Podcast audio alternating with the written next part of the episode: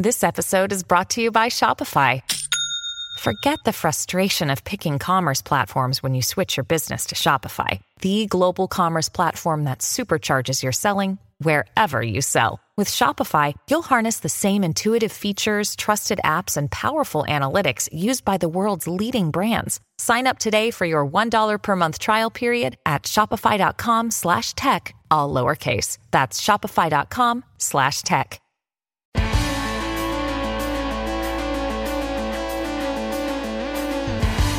Pod Next.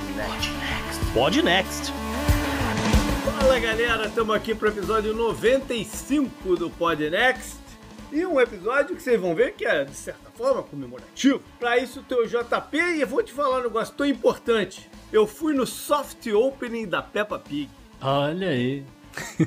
Salve ouvintes do Podnext, aqui é Gustavo Rebelo e olha, hoje a gente vai falar de União Europeia, JP, mas pode ser que ela acabe amanhã, viu? E hoje, para ajudar a gente nesse assunto, a gente trouxe ele, que é o correspondente internacional do Podnext, lá na Europa, Renan Bernardes. Fala, Renan. fala aí, fala aí, pessoal, JP, Gustavo. Bom, a minha frase é que eu tô aqui na União Europeia pela última vez. Esperamos que não, esperamos que não. Apesar de que também esse podcast que pode ser o último deles, né? A gente nunca sabe o que pode acontecer daqui dois dias. É, a gente trouxe ele, que infelizmente é pé frio, porque ele foi chegar no Canadá. O Canadá era um lugar ótimo, um lugar assim tranquilo. Ele chegou lá, já agora tem, tem balbúrdia, tem, tem caminhoneiros fazendo, aprontando a todas. Fala, Fencas, Fernando Malta. Pois é, cara, eu tava comentando aqui. Cheguei no Canadá na maior convulsão social das últimas décadas, no pior inverno dos últimos 40 anos e no meio de uma pandemia. É tipo bingo aqui. Ah, veja pelo lado positivo. O Trudeau anunciou hoje que acabou. Tá tudo Acabou, embaixo, é, tá verdade. Tava todo mundo falando que ele era o novo ditador, o filho do o filho bastardo do Castro, né? Isso. Mas acabou de tirar aqui o Emergency Act. Eu achei sensacional a galera chamando o Canadá de Truckstown. Pois é. Enfim. Beleza, mas hoje a gente tem um bocado de coisa pra falar e vamos nessa, né, Gustavo? Bora, JP. Ouvinte do Pod Next. Se você está ouvindo isso, o mundo ainda não acabou. E essa semana voltamos nossos olhos para a Europa, porque aos trancos e barrancos, o bloco completou 30 anos de existência. E para falar sobre esse assunto, trouxemos o nosso correspondente Renan Bernardes e Fernando Malta, o Fencas, para dar o parecer das relações internacionais. Mas não para por aí, porque Vladimir Putin foi a personagem da semana por conta de seu discurso. E que discurso, né? Vamos combinar. Na ciência, outro assunto que passou batido.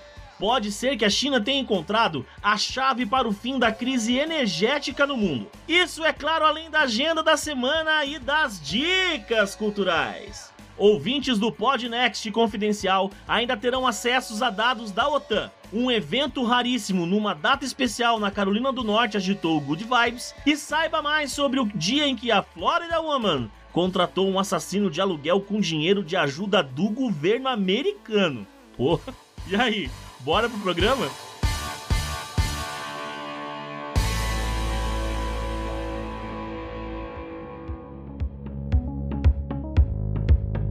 Galera, hoje eu tô aqui para lembrar, além do confidencial, né, que quem puder assinar e ajudar a gente, agradecemos muito. Venho lembrar sobre o Instagram, que um tempo atrás a gente teve um problema e mudou o arroba por lá. Então muita gente ainda não fez a transição para nova e tem saído material muito bacana lá que o Rafael tem subido, é, coisas bem produzidas. Então dá uma chance pra gente. Segue lá no Instagram, arroba Podnext. Dessa vez sem o O. Arroba Podnext.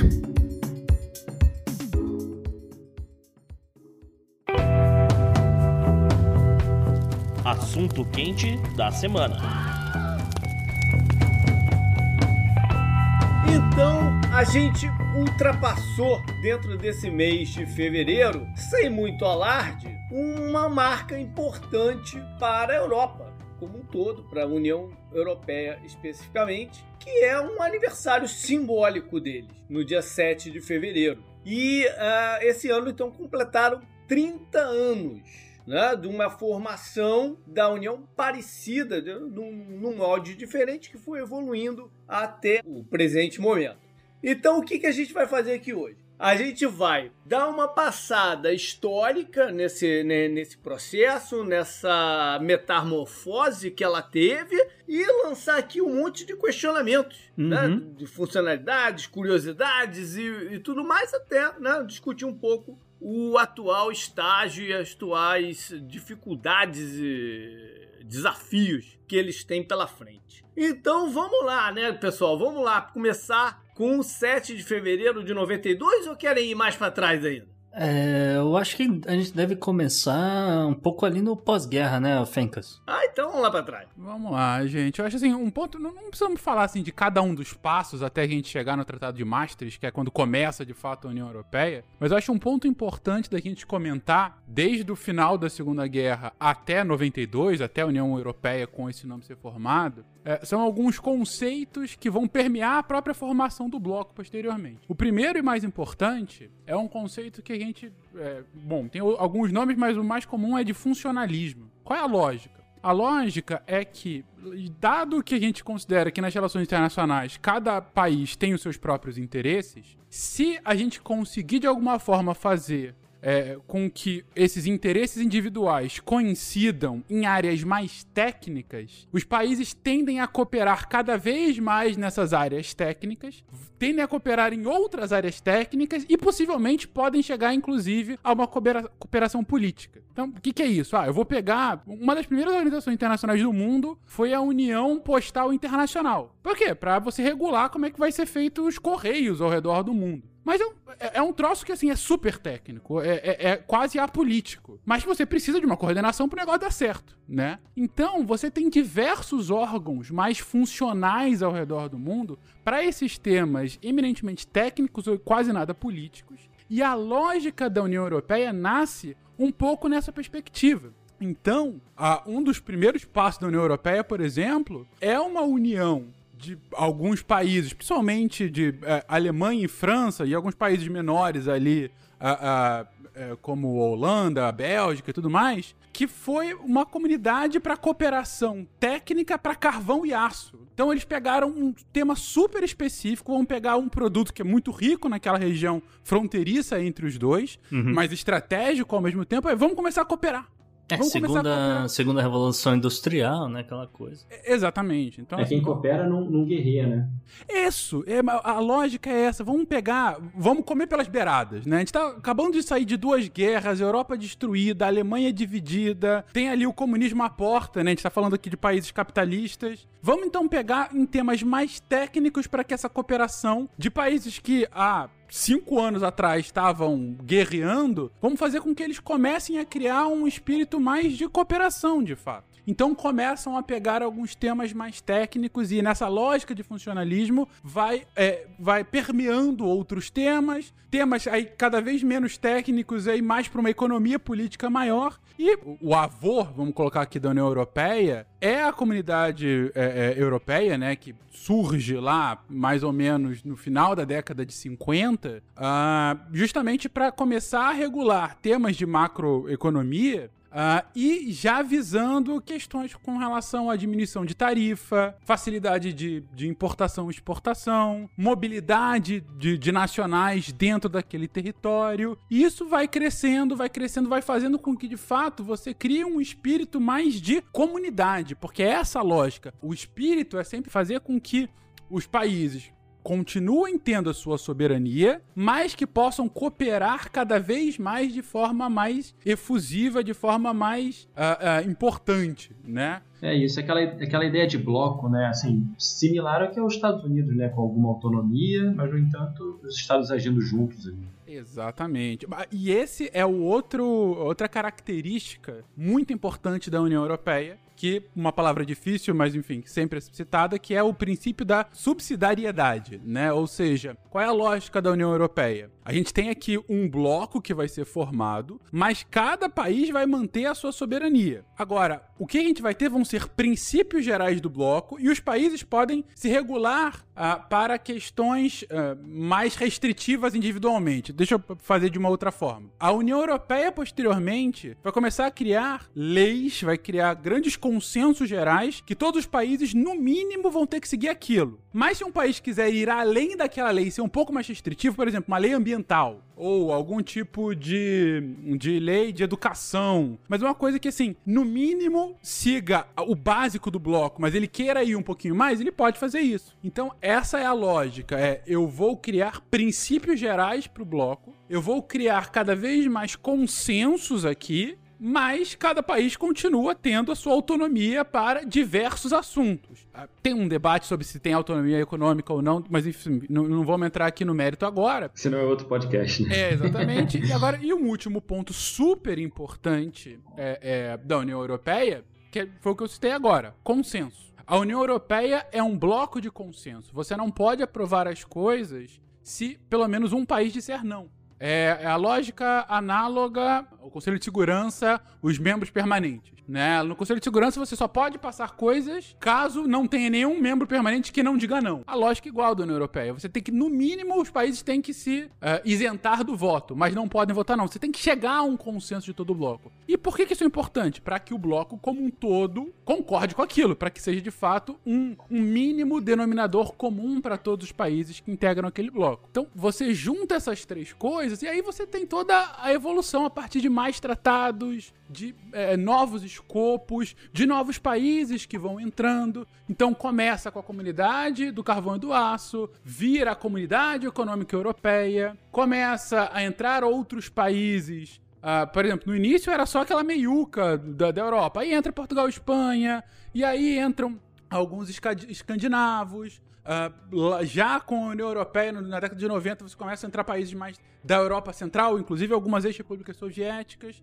Então, a, a lógica. Quando foi, da... quando foi que o Reino Unido entrou? O Reino Unido tem uma relação muito diferenciada, né, Sim. né, com a União Europeia. Porque, além disso, você teve uma separação. Porque você tem a União Europeia e você tem o euro, né? O euro talvez seja o símbolo mais importante, vamos colocar assim, da União Europeia, porque é uma moeda comum, né? Uma das coisas mais. Esse foi um dos princípios, né? Pós 92, que teria Sim. que ter a, a, moeda comum. Antes Exatamente. disso, não. Eles tinham comunidade, cada um com sua moeda. Exatamente. Né? Pós 92, quando vira mesmo o, o, modelo mais próximo do que a gente tem hoje, é que o euro se torna uma, uma condição. Né? É, inclusive algo, é quando algo, passa a se é. chamar União Europeia também. Né? Exato. Exatamente, exatamente. Então, uh, mas você tem, então, tratados distintos, né? Você tem tratados específicos uh, para da União Europeia com relação a, a, tarifas comuns, com relação à movimentação dos nacionais, uh, com relação à a, a, formação de um Europarlamento, que é um negócio super relevante, né? Você tem um uhum. parlamento regional, um negócio que não existia no mundo ainda. Isso é uma parada que gera muita confusão. Sim. Né? Qual é a função do, do, do, do parlamento europeu? Né? Essa, essa é, é, é, é, uma das instituições que ninguém sabe muito bem para quem serve. Né? é, no, no, final do, do, do, dia, assim, ó, a lógica do Parlamento Europeu nada mais é do que o, o, o órgão legislativo que vai regular os princípios comuns que todos os países que fazem parte do bloco devem seguir. Ou seja, aquelas, aqueles princípios mínimos, né, que eles devem seguir. É aqui que começa um pouco da confusão, né, Fencas? Porque você começa a olhar questões de importação e exportação, uh, o bloco começa a adotar certas regras que seriam comuns para para todos os membros dos blocos. E também começa um monte de picuinha também, porque a França começa a dizer: não, tudo bem, mas a gente tem que escrever isso em inglês e francês, e qual vai ser a língua comum aqui desse bloco? Vamos definir algumas coisas aqui antes, né? É, o, lá no início, o, talvez o maior desafio quando se pensava na comunidade europeia era essa questão da, da multicultural. Né? Como é possível países tão diferentes, com línguas diferentes, com rivalidades históricas enormes, né, se unirem no mesmo, no mesmo sentido. Isso a gente já viu que já ficou um pouco para trás. A gente já viu que isso é possível, né? Se a gente for trazer para o presente, o desafio hoje não é mais esse. O desafio hoje é convergir em interesses específicos né? Não, não mais o, cultural. O cultural a gente não trata mais, mas naquela época era importante a conversa. É, é, eu não diria que a gente não trata mais o cultural, mas de fato não é algo tão significativo como já foi. Mas continua tendo um papel importante, por exemplo, a, a própria discussão do Brexit também passava pelo cultural, né? Da- Sim, do próprio sim. sentimento nacional inglês que. Para muitos ingleses, a Inglaterra não é a Europa, não é essa a Europa, né? A Inglaterra é a Inglaterra, né? Tem ali Sim, era- exatamente. Eles cansados dos poloneses da Inglaterra. uma Isso, coisa bem exatamente. legítima, bem legítima no sentido, era um- uma coisa bem latente. É, Exatamente. eles mesmos, antigamente, falavam ah, o continente. Né? Nós, nós não somos do continente. Exatamente. Então, já- é. É, é, é um caso muito à parte mesmo, né? E o Exatamente. Brexit como um todo foi um caso muito à parte. Por mais que depois que ele aconteceu tenha gerado um medo de ruptura de outros países querendo sair, mas os outros países não tinham a mesma condição e a mesma eh, história que, a- que o Reino Unido tinha para poder fazer isso, né? E diga-se de passagem,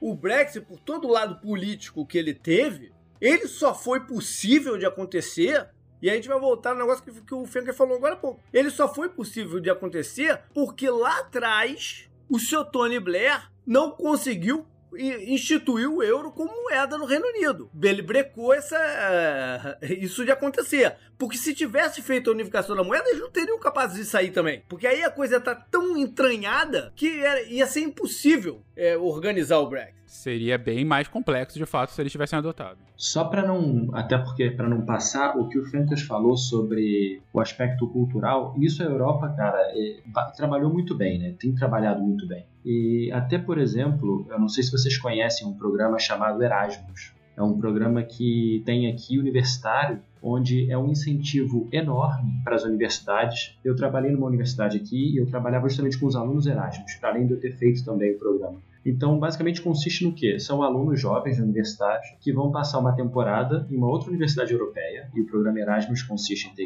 União, na União Europeia. E esses, basicamente esses alunos vão, ficam seis meses a um ano, eles são remunerados por isso, em torno de 350, 500, 600 euros, dependendo do país, porque faz o cálculo com o custo de vida. Então, Romênia é 350 por mês, é, França já é 600, enfim, depende um pouco da universidade, mas gira em torno disso. Você tem esses alunos é, é, conhecendo pessoas de todos os lugares do mundo, porque eles não só vão para a França, mas um monte de gente foi para a França. Foi o espanhol que foi, foi o alemão que foi, foi o austríaco que foi. Esse pessoal passa um tempo ali, volta com melhores amigos, porque passam seis meses estudando, entre aspas, não é? Viajam, passeiam, a universidade também pega um pouco mais leve. Esses alunos ganham dinheiro da União Europeia, reinvestem na União Europeia porque pagam aluguel de casa, compram comida, no fim das contas não é que eles né, não juntam, então o dinheiro circula ali dentro, dentro do continente, e essas pessoas voltam com muito menos barreiras culturais, com muito menos ideia. E falam, ah, os polacos são gente boa, é, os, os gregos adoram isso, os, os queijos franceses são assim. E, pô, cara, isso ajudou muito. Esse programa começou nos anos Ih, 80. mas os, mas aí o cara, ih, mas os austríacos, esse cara não dá. Você fala, pô, mas esse aqui. Então, assim, é, é um trabalho a longo prazo, cara, que eles plantaram a semente de, ó, vamos fazer vocês conhecerem uns aos outros, cara, tranquilo, vocês são diferentes, mas, ó, todo mundo aqui é bacana, sabe? E ajuda muito, cara. Isso aí é um, é um, é um grande eu programa. tenho um amigo que trabalha numa empresa que é sediada na, na Espanha, que justamente é, faz o link entre os estudantes de outros países e as possíveis moradias na Espanha e Portugal. Sim, para além que gera um grande mercado, porque tem essas pessoas, tem as pessoas que depois né, alugam casas e acaba que alugam sempre para Erasmus. Você tem as empresas, porque o Erasmus também tem um projeto de estágio para Erasmus, então os alunos vão estagiar seis meses na Espanha, o cara volta com outra bagagem, volta falando espanhol, ele volta, pô, trabalhei numa empresa assim na Espanha, porque a União Europeia vai te pagar, a empresa vai pagar pouquinho ou nada, dependendo do estágio, e pô, o cara volta, melhorou o currículo, melhorou a experiência de vida, o país ganhou, enriqueceu o país. Cara, eu acho que assim, é win-win esse, esse tipo de programa. É, não, eu só queria é, voltar então para a pauta, gente, que é, a gente falou um monte de, de coisa aqui a, a- e a cronologia se passou um pouco e a gente meio que pode ter se perdido, mas só para organizar aqui o pensamento. Beleza, beleza. Então, em 1992, é, vem o Tratado de Maastricht, todo mundo assinou e foi aí que o, o John Major, né, o primeiro-ministro, ele, ele que era conservador, ele conseguiu lá no meio do Tratado de Maastricht colocar a opção é, do Reino Unido pular fora do euro. Já Foi ali que os caras já estavam pensando que podia dar, dar zebra. Sim, mas eles um pouco depois forçaram a barra, o Tony Blair teve a oportunidade de, de reinstalar, de rever a parada, e aí rola o veto definitivo. É, foi o, foi o Gordon Brown, na verdade, não foi o Tony Blair. O Tony Blair fez o voto definitivo depois. O, Mas, porque enfim. a adoção do euro também não é 92, né? 92 é o Tratado da Constituição, Isso. ia demorar um pouquinho, mas no tratado. Mas se estipula, é. Isso, estipula vamos ter uma moeda comum e tudo é. mais. A adoção do euro, o euro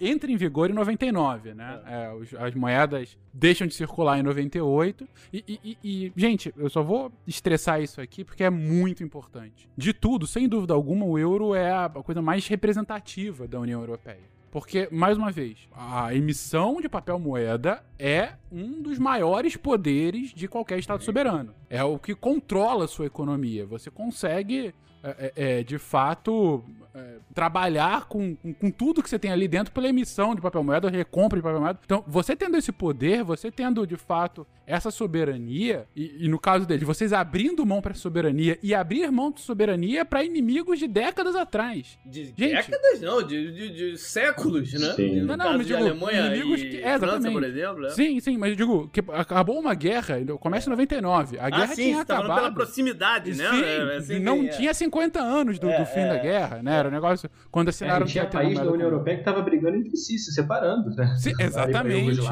Exatamente. A Iugoslávia acontecendo ali no, no, nesse, nessa miúca dos anos 90. Só que aí em 99 você tem a, a França, ela abre mão de a, a emitir papel moeda e começa a seguir uma emissão que é feita na Alemanha, gente. Sim, isso é uma mensagem isso muito é forte. Muito importante. Ao mesmo tempo, a Alemanha, ainda que ela tenha retido onde ficar fisicamente, né, a, a, esse Banco Central Europeu, a, o responsável pela emissão, é, a Alemanha abre mão do marco, que é um dos maiores símbolos do nacionalismo alemão do século XX. Não, e uma conquista histórica de estabilização da moeda, porque durante a guerra foi uma das principais causas, a inflação, hiperinflação, né? Uma, uma coisa extremamente absurda e parte dos traumas de, de qualquer inflação acima de 1% na Alemanha nos últimos 30 anos, né? É, e com perdão do trocadilho, isso foi um marco. Mas sem dúvida alguma. E, e, e aí, para finalizar a questão da moeda, isso já é algo super significativo agora em 99. Só que, principalmente nos anos quando, que vão passando, porque no início de 99 você tinha um, um corpo forte aí que fazia parte dessa zona do euro. Né? Você tinha então França e Alemanha, você tinha a Itália, que é uma das maiores economias do mundo, a Bélgica e a Holanda, que são economias grandes. Talvez os países mais fracos economicamente seria Portugal e Espanha. Acho né? que a Grécia já estava no, no balaio, viu, Fênix? A, Grécia, a Grécia vai entrar dois anos depois.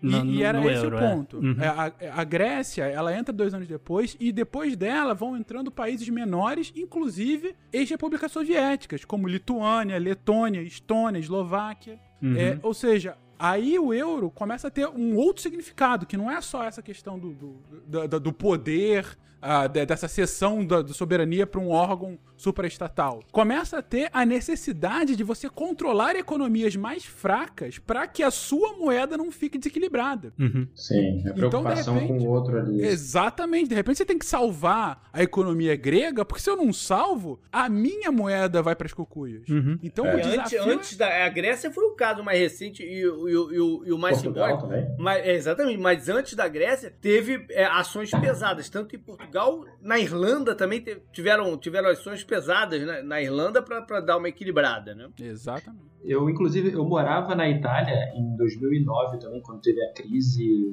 uma crise pesada imobiliária na Itália, e também foi, cara, era uma preocupação, o pessoal ali, é, é, preocupação com a moeda, inclusive, e aí vinha aquela memória, não, porque quando era lira, aquele saudosismo também uhum. bastante equivocado, mas sim, era, era uma preocupação mesmo.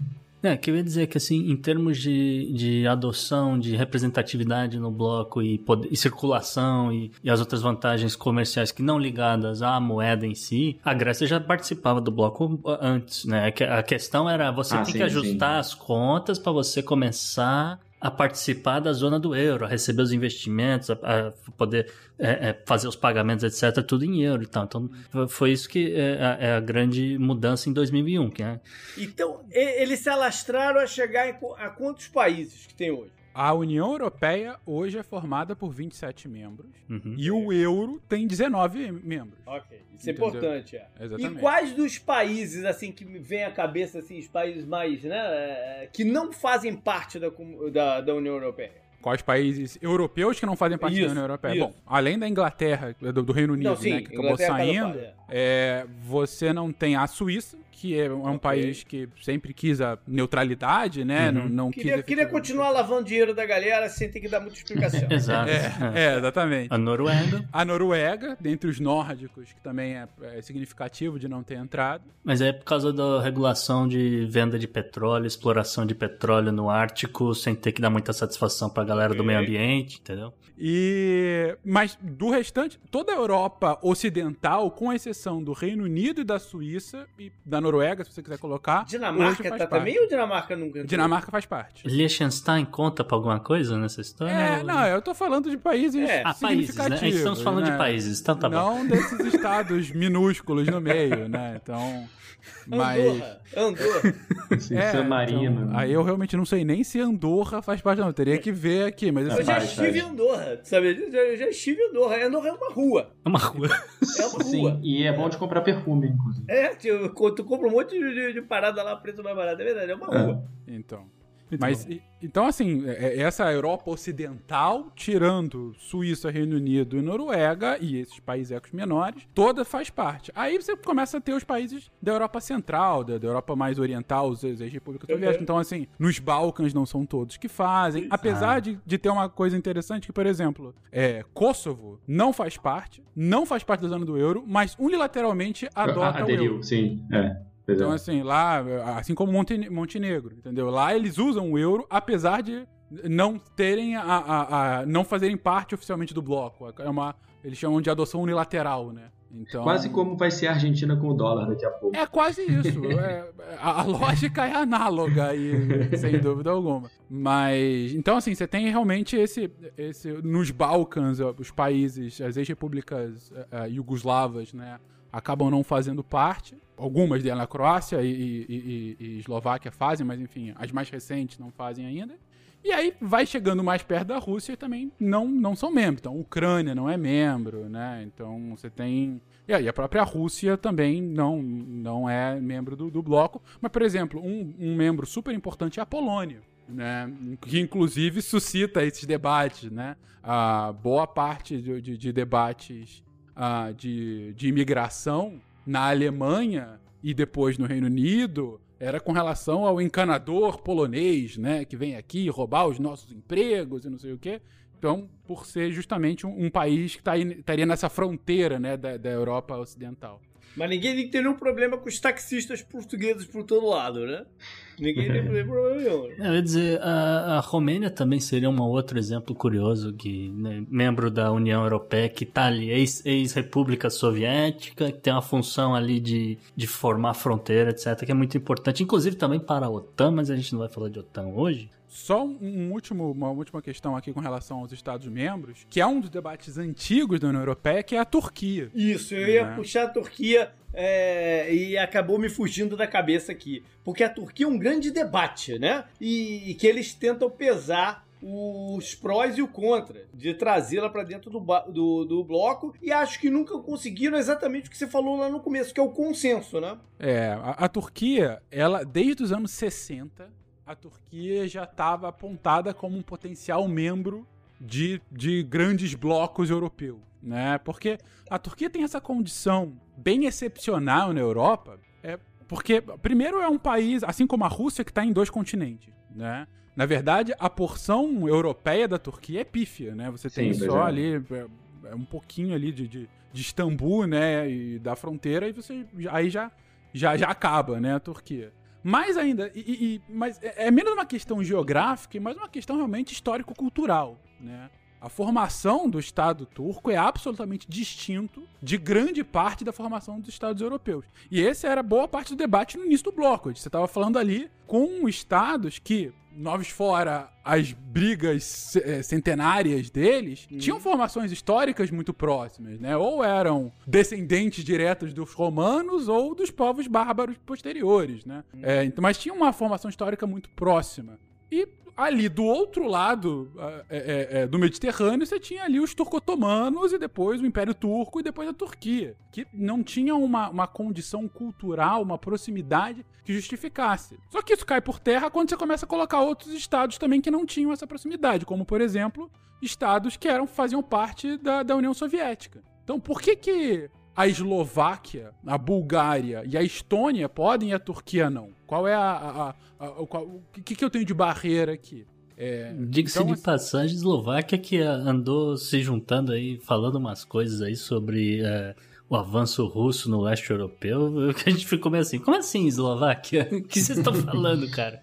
Esse é o negócio. E aí, no final dia, é, você tinha debate, você tem debates culturais muito grandes com relação a isso, né? Históricos. Debate econômico também, que é a, a, a, a economia turca é muito forte, mas também muito desigual. Então seria um grande problema, por exemplo, uma adesão, mesmo se não entrasse na zona do euro. Você teria um, um, um desequilíbrio grande, né? Uma população também bem numerosa. Ah, e mais recentemente, você tem até a própria emergência de governos turcos não tão adeptos aos princípios democráticos da União Europeia, né? Então, ah, vamos falar, né? Você tem lá o Erdogan que porra, não, não tá, tá, longe de ser um democrata, né? E aí você, a, as democracias ocidentais que prezam por um liberalismo, que tem uma formação histórica baseada no liberalismo, você acaba tendo a, a, discussões grandes, sabe? Eu quero de fato me casar com esse país, porque é, bom, olha eu fazendo analogia de casamento tal qual o nosso presidente, mas enfim.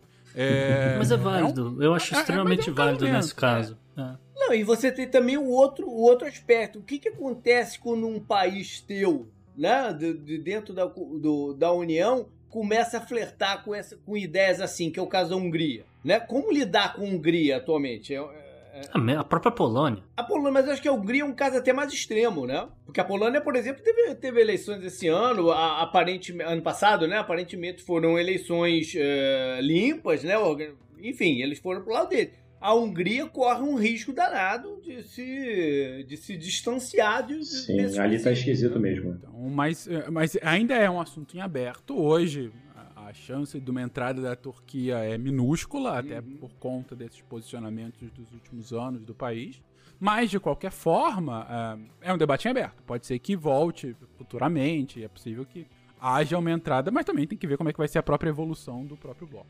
Então a gente dá um salto, né? A gente já falou do euro, a gente já falou aqui do parlamento, formação da Constituição da Europa, né? Que estabeleceram essas regras de importação, exportação, etc. Uh, a gente chega então em 2007, o Tratado de Lisboa, que vai dar uma outra cara para essa Europa. Né? O Tratado de Lisboa ele vai aproximar, ele vai é, aproximar não, ele vai, ele vai dar à União Europeia essa cara de um, um, um, bloco a favor do meio ambiente, né? Vai aproximar o bloco de causas sociais, etc. E vai, vai obviamente mudar essas regulamentações estabelecidas antes, inclusive, para fins industriais, etc. Sim, é. E, e, um ponto super importante do Tratado de Lisboa é, tem um, um, ponto histórico que é muito importante, é que o Tratado de Lisboa ele vai acontecer há poucos anos depois do que viria a ser o Tratado de Roma, é, que era um, uma tentativa de se criar de fato uma constituição da União Europeia, era quase que criar de fato os Estados Unidos europeus, né? vamos colocar Sim, assim. É, é, esse seria o ponto.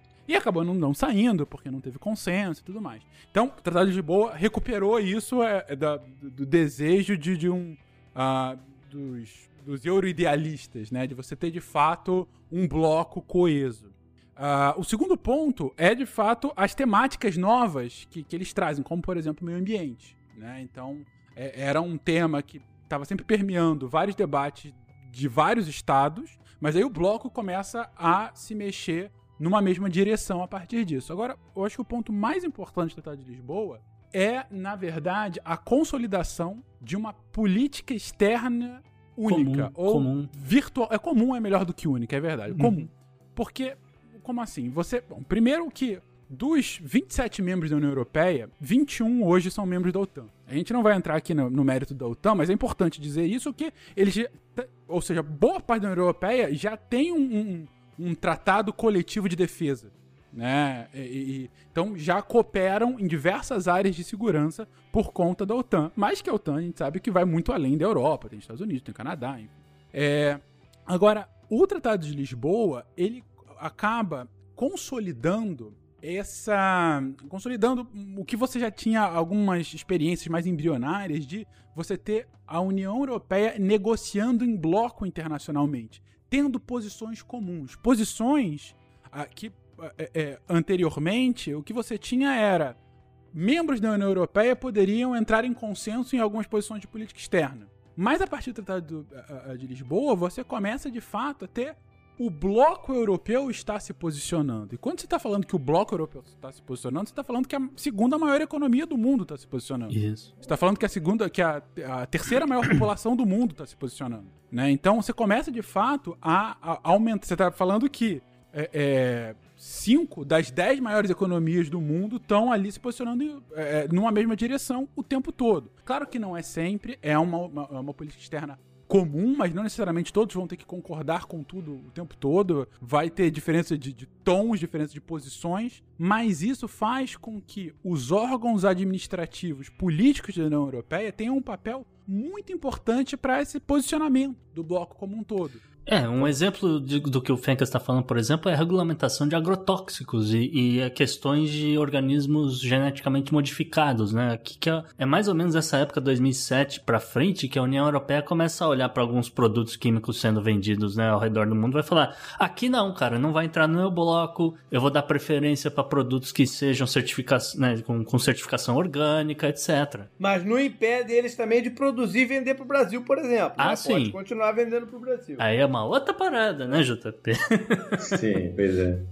Exatamente. E, é, mas, mas engrossa o caldo, né? Deixa a Europa com uma ideia de unificada, assim, cada vez mais. Isso, isso é muito importante para mandar uma mensagem para comprar e para vender, inclusive. É, é, extremamente importante que, que um, seja um bloco, seja um país, tenha uma visão de futuro e fala, cara, é isso aqui que a gente considera ideal para todo mundo aqui, é isso aqui que a gente vai querer daqui para frente. A gente não quer tantos produtos com tantos químicos, né, que, que recebem esse negócio. A gente quer é, é preservar aqui a nossa água potável, porque isso aqui vai afetar o nosso turismo turismo, porque muita gente vem pra cá pra comer a comida, não sei o que, beber a cerveja de não sei o que lá, e por aí vai. Então, é, é, há, um, há uma lógica por detrás de, desse negócio que eu acho importante. Isso entra muito dentro daquilo que o Fencas falou lá no comecinho, de como assuntos que são mais técnicos são mais fáceis de chegar nesse consenso, uhum. né? Porque é muito fácil você chegar, ah, ok, a gente tem que ter uma água limpa aqui para todo mundo, todo mundo tá de acordo, né? Uhum. Mas a gente está vendo outras situações ocorrerem no, no, no, no, aspecto político e econômico, que aí esse, esse,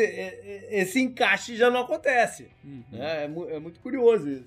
exatamente. E, e aí, o que eu acho importante, só para pontuar aqui, foi até uma pergunta que, que você trouxe há, algum tempo, JP. Ah, mas qual é a função do Parlamento Europeu? Uhum. Né? É, é, bom a gente pontuar os principais órgãos do Parlamento e por que, que é importante, inclusive, para as relações internacionais. Né? Você tem quatro órgãos, assim, que são os, os principais. Você tem sub-órgãos e tal, mas enfim, quatro instâncias administrativas da, da União Europeia que são fundamentais para a gente entender. Você tem o Conselho Europeu, que é o, o, órgão que vai dar as diretrizes e que vai, de, de alguma forma, colocar o norte né, para onde que, que a União Europeia vai. Você tem o Parlamento Europeu, que é um órgão mais legislativo, então você tem cerca de 700 europarlamentares que são eleitos Sim, em cada um dos eleitos, países. Exatamente, são, são, eleitos pela população de cada um dos países para que virem representantes dos países no Parlamento Europeu, né?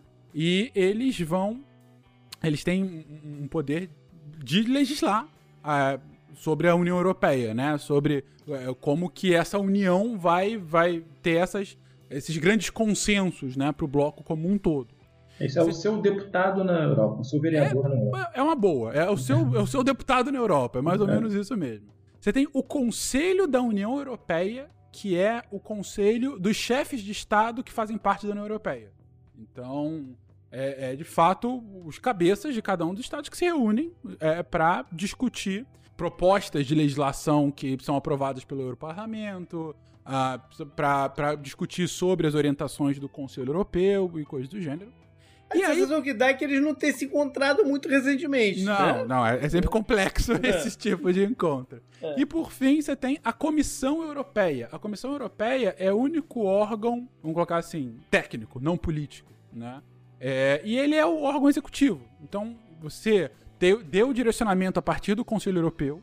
Você tem o, o, o que foi escrito a partir do Parlamento Europeu, o que foi acordado pelo Conselho da União Europeia. Então a Comissão Europeia vai lá e aplica. E de fato executa. Né? Quem de fato acaba tendo de fato a função executiva uh, uh, do, do, conselho. E assim, acho que só por fim aqui no Tratado de Lisboa, viu, Fencas? É porque às vezes o ouvinte é um pouco mais leigo com, no formato do Parlamento Europeu, esse tipo de coisa, mas as, o, o Tratado de Lisboa é que vai estabelecer a quantidade de cadeiras que cada país vai receber. Então tem um mínimo de seis cadeiras, num total de 750, então você vai proporcionar uma população de cada país distribuir algumas cadeiras e é, nessa brincadeira a Alemanha hoje é o país com mais cadeiras no parlamento seguido da França, e antes era o Reino Unido, agora a Itália é o terceiro com mais cadeiras, tá? Uma última coisa com relação à comissão é que é, é importante a gente falar, talvez, de uma das figuras é importantes que vocês já podem ter visto na TV, que é a Ursula von der Leyen, né? Que é a, ela é a executora, é a cabeça da Comissão Europeia, né? Então ela, ela é, é sugerida, né? E é votada pelo Parlamento e ela é quem é a pessoa, é a representante da União Europeia. Uhum. Mas... Nem por isso ganha uma cadeira quando vai encontrar com o Erdogan, né? Eu ia falar isso, cara. aí são outros 500. É, então, é seguindo aqui nossa timeline, em 2013 a Croácia é, passa a ser o último país a entrar na União Europeia. É, em 2016 é que a coisa a, começa a complicar, porque tem um plebiscito para lá de questionável no Reino Unido, que, cujo resultado foi o voto a favor da saída do bloco. E é a primeira vez que eles enfrentam algo parecido, né? Alguém querer sair. Porque até então na, nada sequer aconteceu tinha justificado alguém a tomar essa decisão. Né? E aqui não havia até então na União Europeia um mecanismo sobre como deveria ser essa saída, né, Fencas? É, assim, Uh, uma coisa que eu sempre cito quando a gente vai falar de instituições internacionais. As instituições internacionais são escritas para resolver problemas do passado, não para prever problemas do futuro. Então, eles foram criados para resolver um problema anterior. Antes era, eu quero regular aqui como é que vai ser a meu, o meu comércio de carvão e aço. Então, eu vou fazer algo específico para isso. Ah, mas se tiver um problema no, no futuro, a gente resolve, entendeu? Essa é a lógica. E, e como não tinha esse problema antes de um país querer sair, você tinha diretrizes gerais mas quando você tem uma união nessa profundidade, nesse grau de, de, de, de, mutualismo que você criou, é claro que é super complexo. Não à toa que a saída efetiva vai se dar cinco anos depois da votação, né? E, e, ainda depois de diversas negociações e muito vai e vem entre União Europeia e Reino Unido. Agora, você tem todas as implicações socioeconômicas para o Reino Unido, para a União Europeia e tudo mais. Mas uh, um ponto que é importante a gente comentar aqui é que com o Brexit, uh, você sempre teve o debate sobre se a União Europeia estava grande demais ou não. Isso é óbvio, né? Sempre vai acontecer. Você está cedendo soberania, está cedendo poder para algum outro órgão é, é, maior do que cada um dos estados. Mas quando vem o Brexit, diversas lideranças nacionalistas de outros países começam a falar: opa, por que eles estão saindo e a gente, não, e a gente vai ficar aqui? Uhum. Né? E é nesse momento que você tem o questionamento, maior questionamento da história da União Europeia. Para que, que eu tô aqui? Para que, que serve? É, de uhum. fato é bom para a gente continuar aqui ou a gente está perdendo, né? E, e essa é a grande discussão hoje da União Europeia e dos seus membros, né? Para onde que a gente vai a partir de agora? Uhum. É, é, esse o caminho? A, a, o Reino Unido foi um pária, como você disse, Gustavo. É, foi uma votação super Uh, questionável. Questionável, né? Então, a gente viu o debate, viu o quão próximo foi e tudo mais. É, tinha os, os, conservadores que metem pau nos programas sociais do Reino Unido, colocando seus ônibus circulando. Olha, se a gente não fizesse parte da União Europeia, dava para botar um caminhão de dinheiro no SUS aqui nosso. Porra! tipo Tem um absurdo maior do que isso, cara. É, eu acho que a, a, essa complexidade que foi a saída do, do Reino Unido, que ao primeiro momento né, fez, fez esse despertar em certos grupos locais, Uh, mas, é, mas o quão complicado foi colocar em prática essa saída, acho que amornou a ideia também. Porque os caras falaram, ih, cara, isso não vai é, dar pra gente sair. Eu diria que mais que isso também, JP, acho que foi traumatizante pra Europa ver essa fragmentação do nada, de repente. Pô, como assim? Entendeu? Não, mas, mas, mas enfim, mas os outros, puderam, os outros puderam se olhar pro, pro que o Reino Unido tava fazendo e falar, cara, eu não vou ser capaz de fazer isso. Uhum. Pois é. Essa economia desse tamanho, tá com esse problema é. todo, imagina eu. Imagina eu aqui que tô querendo querendo desvalorizar a moeda aqui para votar para lira ou qualquer coisa assim. Né? exatamente. É. Não, e, e, o Reino Unido claramente não tinha pensado em nada caso tivesse que sair. Você não viu? É, o problema é. foi, não. Tanto que a Irlanda até hoje não se resolve muito bem o que, é, que vai ser. A gente sai primeiro, depois a gente regulamenta. É, vai exatamente. dar super certo isso, cara. É, acho que agora que a gente meio que estabeleceu o que é a União Europeia, essa parte política, a gente tem que voltar os olhos um pouco para como é que é a vida na União Europeia e é para isso que Renan está aqui hoje. Renan, você tá o quê? Quase 10 anos já na, na União Europeia. É, é, entre indas e vindas, é, por aí. Direto agora já estou a 6, né? Então. Uhum. Já... Então, é, fica à vontade aí para dizer como é que é esse negócio. Pô, eu, olha, Gustavo, eu vou tratar assim. Uma coisa que me chama muita atenção, principalmente, que me chamou muita atenção foi quando eu vim já um pouco mais velho. Eu vim agora em 2016, já com meus 28. Então, já com mais noção, né, do que. E também a União Europeia é mais estabelecida ainda. E, cara, é, é interessante ver como funciona mesmo assim, como parece que você está dentro do seu próprio, do, mesmo país sempre, né, entre aspas, dada ainda a diferença cultural, as línguas, mas é tudo muito sem fronteiras, aquela ideia do sem fronteiras parece que funciona. Você para pegar um, um avião, um, low cost, assim, uma Ryanair, tu com 20 euros tá, sei lá, da França, tá na Alemanha, tá de Portugal, tá na Itália, e você entra e sai com uma identidade, parece que você mudou de estado no Brasil. Né? Você tem aquela ideia mais uniforme, né? Uma ideia de, de, de bloco mesmo. Então, assim, cara, eu acho, acho que isso foi muito impactante para mim quando eu vim para cá e senti que, pô, não, viajei, fui ali, passei um fim de semana na Bélgica e voltei, sabe? E isso é normal, e você fala, e custou, sei lá, 50 euros a passagem, 50 euros a hospedagem, e eu, pô, com 200 euros eu passei um fim de semana na Bélgica. Você fala, não é possível, né? Hum. E, cara, então, assim, é uma ideia muito engraçada, assim, muito interessante ver é, como funciona, como, como dentro. Só, da só fazer uma parte rapidinho, Renan, porque a última vez que eu fui a Portugal, meu pai é português, né? A última vez que eu fui a Portugal tem muito tempo.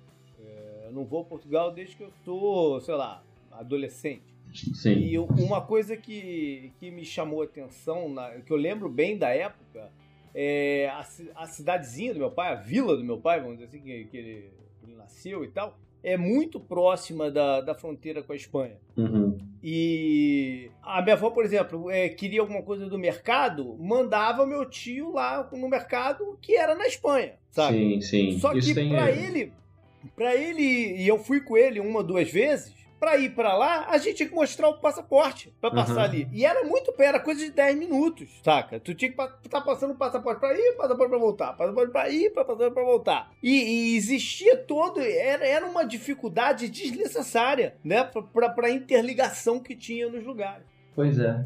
Eu no ano passado fui, eu fui com a minha mulher pra Galícia. Cara, a gente pegou um ônibus e saiu lá, cara. Como se a gente tivesse pego um ônibus, sei lá, aí do Rio de Janeiro a, a Petrópolis. Uhum. E chegamos, pronto, cara. E tá lá. E ainda mais a Galícia, né? Que eles se sentem portugueses pra caramba, e muitos deles. Pô, cara, assim, tu, tu, não sente diferença, assim, pouca, sabe? E tem algumas coisas que. Isso eu até vejo com a minha mulher, que é muito engraçado, né? Porque ela é portuguesa. Então tem aquele efeito comparativo. Às vezes eu falo alguma coisa sobre a dificuldade de viajar dentro do Brasil, ela não consegue entender, sabe? Para ela é uma, falo, não, e se tiver aqui do Rio de Janeiro para, sei lá, não para Fortaleza, ih, caríssimo, porque a gente quer visitar o Brasil, tudo. Cara, ela fala, como assim, né? Tá dentro do próprio é, é, mas é caríssimo, sabe?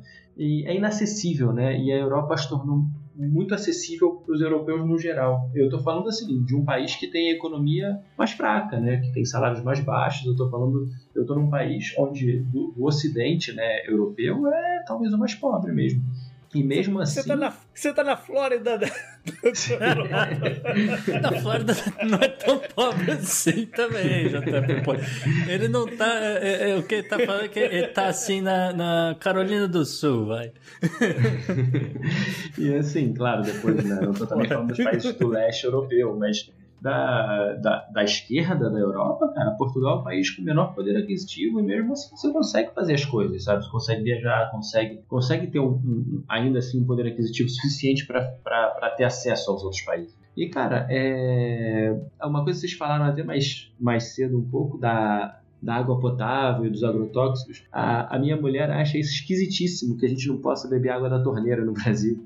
Ah, sim. Ah, e isso aqui é dado como certíssimo, né? Tu abre a torneira, mete o copo na torneira, no banheiro, na cozinha e bebe água, né? Mas tu assim, sabe que aqui nos Estados Unidos isso era uma coisa muito natural também e já tem muita gente resistente a fazer isso, né? Engraçado, é como aqui o movimento foi meio que ao contrário. Desde o Batman Begins, né? Eu ia dizer, no meio oeste, no meio oeste é, é super comum. É, é, é, inclusive parte da, do problema aí com os canos de cobre lá em, em Flint, não sei o que, é por causa disso. Porque a galera, é água, é água da torneira, é normal.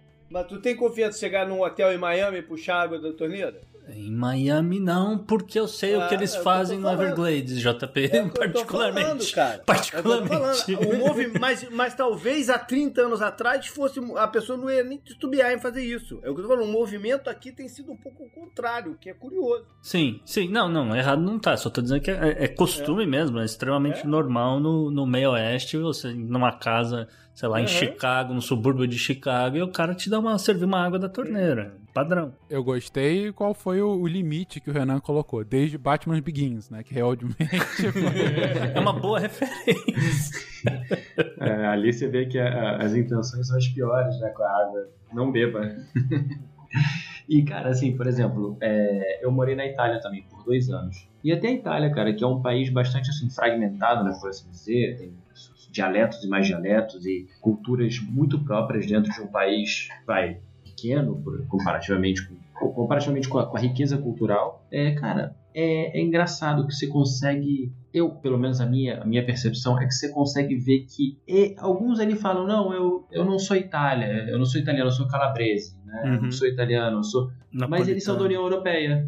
Entende aquela coisa assim? É Bacana, como se... Isso é interessante. É, é, eu sou da comunidade europeia. E você pode extrapolar até mais forte ainda para a Espanha, né? É, Sim, essa Catalunha, diferença entre é. Catalunha, não sei o quê, e Andaluzia, não sei o que lá, papapá, é, mas, mas eles são europeus. É, é, muito interessante. Exatamente, eles fazem parte da União Europeia e tá tudo bem. O, eu conheci um senhor quando eu morei na Espanha também, em Valência, e ele não falava, ele se recusava inclusive a falar espanhol. Ele só falava valenciano. Isso é uma coisa muito comum na Espanha até. Na, na Itália menos, né? Na Itália, por mais que tenham os dialetos, eles têm um, um, aceitam que a língua comum ali vai ser o italiano. Na Alemanha também é muito diferente de um lado para o outro. Sim, sim, depois Bavieras e tudo, né? E, e esse senhor ele se recusava a falar espanhol, só falava valenciano. Mas ele aceitava que eu falasse espanhol porque eu já tinha explicado que eu sequer era espanhol, que eu era brasileiro. Então, então era naquela, ok, você não vai saber meu valenciano, eu respondo mais ou menos aqui. E ele dizia, eu falava, ah, eu falei espanhol, não sei o que, como é que é. Eu, eu não lembro o que eu falei exatamente. Ele falou, não, não, não, não sou espanhol, sou valenciano. E é assim, né? não, nem venha, não venha que eu não sou espanhol. E é, cara, no entanto, tá na Europa. Tá na Europa, tá na Europa é. Isso é bacana, cara, sentir que criou-se um, um, um bloco, né?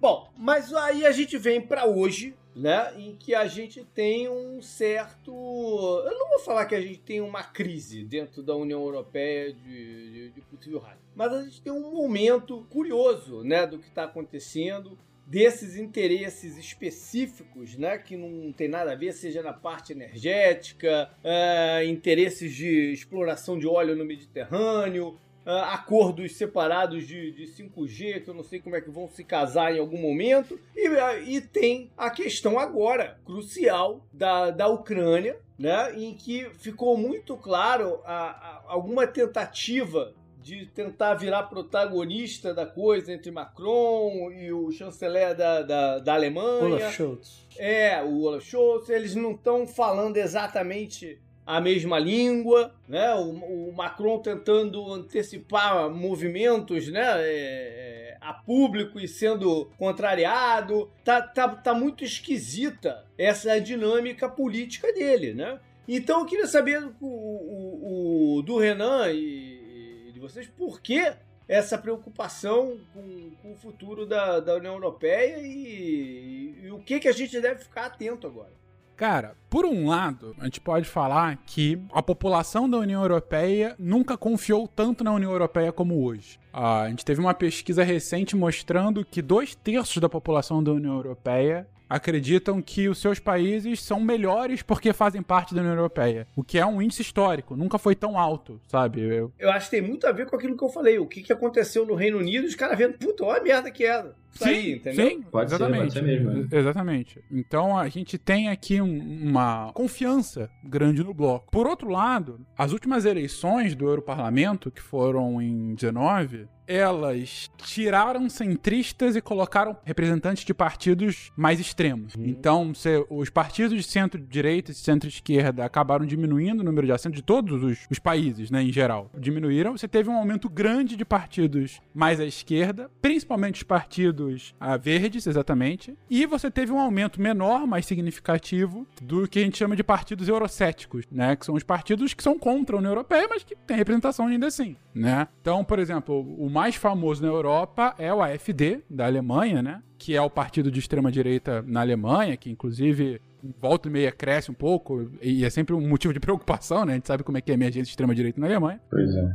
E eles têm representação. É, todos os países, mais ou menos, têm alguma representação de partidos eurocéticos no parlamento europeu. Então, o que a gente pode dizer é que hoje o parlamento europeu ele é um dos parlamentos mais extremos que a gente tem, né? Do, com relação a vieses ideológicos. Vamos colocar é, que forma. reflete o momento do, que reflete do o mundo, mundo, né? Exatamente, é. perfeito, que reflete o mundo. Agora, o que a gente vai ver nessa situação tá, que, que começou no final do ano passado e está desenrolando no momento que a gente está gravando agora, vai ser muito sintomático do que, que vai ser os próximos passos da União Europeia. Muito provavelmente a União Europeia vai ter uma ação coordenada junto à OTAN, né? E vai agir da mesma forma que a OTAN for agir, ou seja, a União Europeia vai ter uma aliança de segurança automática com os Estados Unidos para quase tudo, porque tem um limite aí também. Então, quando os Estados Unidos falam que vão boicotar a construção de infraestrutura para energia que vem da Rússia, a Alemanha fala, epa, mas é porque vocês não se beneficiam dela, né, bonitões? uh, quando a, os Estados Unidos fala que vai conversar, que vai falar pela OTAN,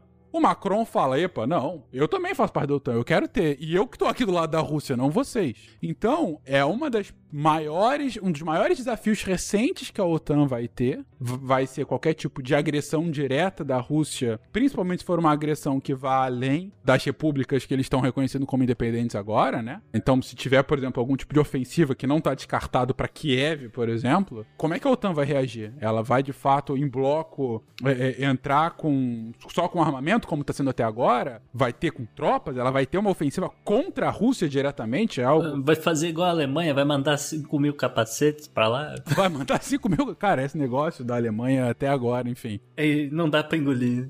Não, não. Então, assim, parte do que, que vai ser a União Europeia vai ser muito o que, que vai se dar, o que, que vão ser os desenrolar, né, a partir de agora com essa crise. Uh, que é uma crise externa, mas que mostra eventuais posicionamentos distintos, porque cada país continua tendo seu alto interesse. Mas, de um ponto de vista, assim, é, é, tirando essa crise, o que eu posso dizer é o sentimento europeu atual é um sentimento muito pró-Europa, mas ao mesmo tempo, assim como o resto do mundo, é a gente está vivendo uma era de polarização. E isso também de, se reflete e de desconfiança dos seus políticos locais.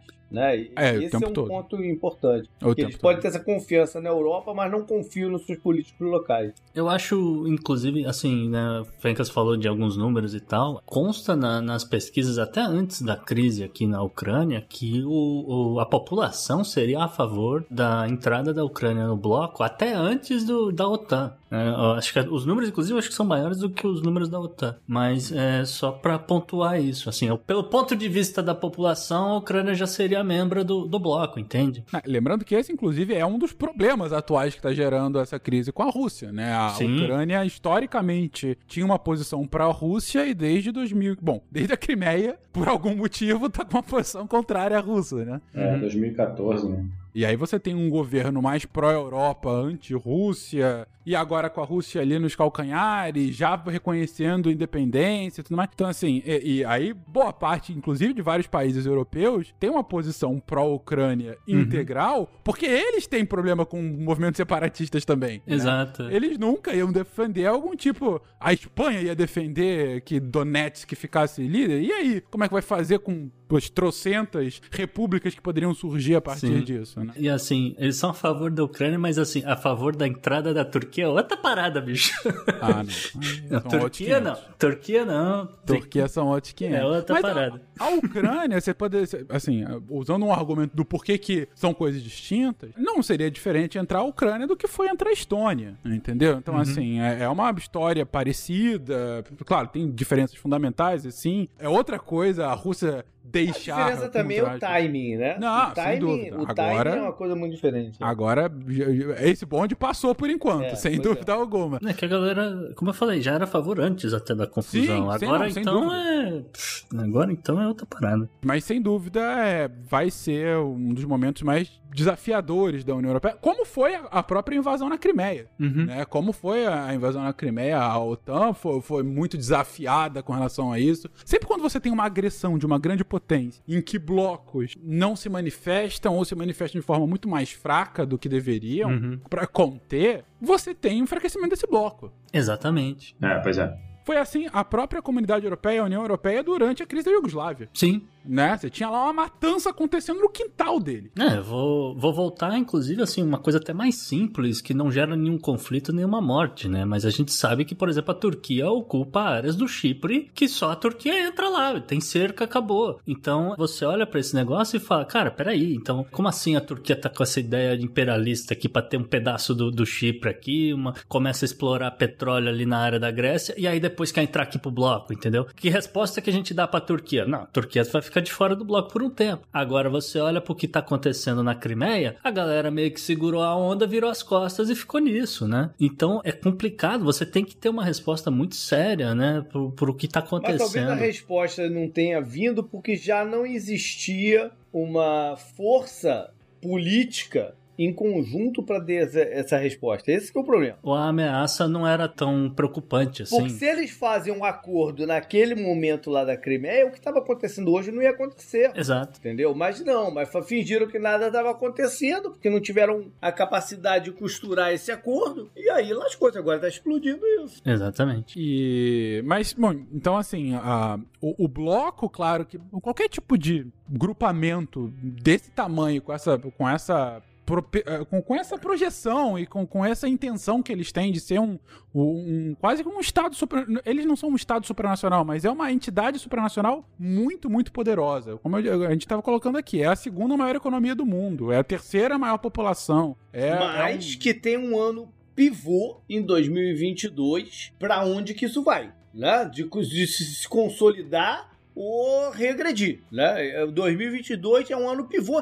e se eu não me engano, eu falei isso no nosso programa de retrospectiva e alguns palpites, Gustavo. Uhum. Eu falei que esse ano ia ser pivô de uma possível fragmentação política da, da União Europeia. Então é algo pra gente olhar. Esse é, é, a gente tá gravando esse programa ainda no primeiro trimestre, né? E com certeza a União Europeia vai voltar a ser um assunto, esse desenrolar todo em algum momento. Sim, a gente pode ah, dizer, JP, que a gente está gravando esse programa enquanto ainda existe um país chamado Ucrânia. Isso. é isso aí. Up next. É isso aí. Up next. E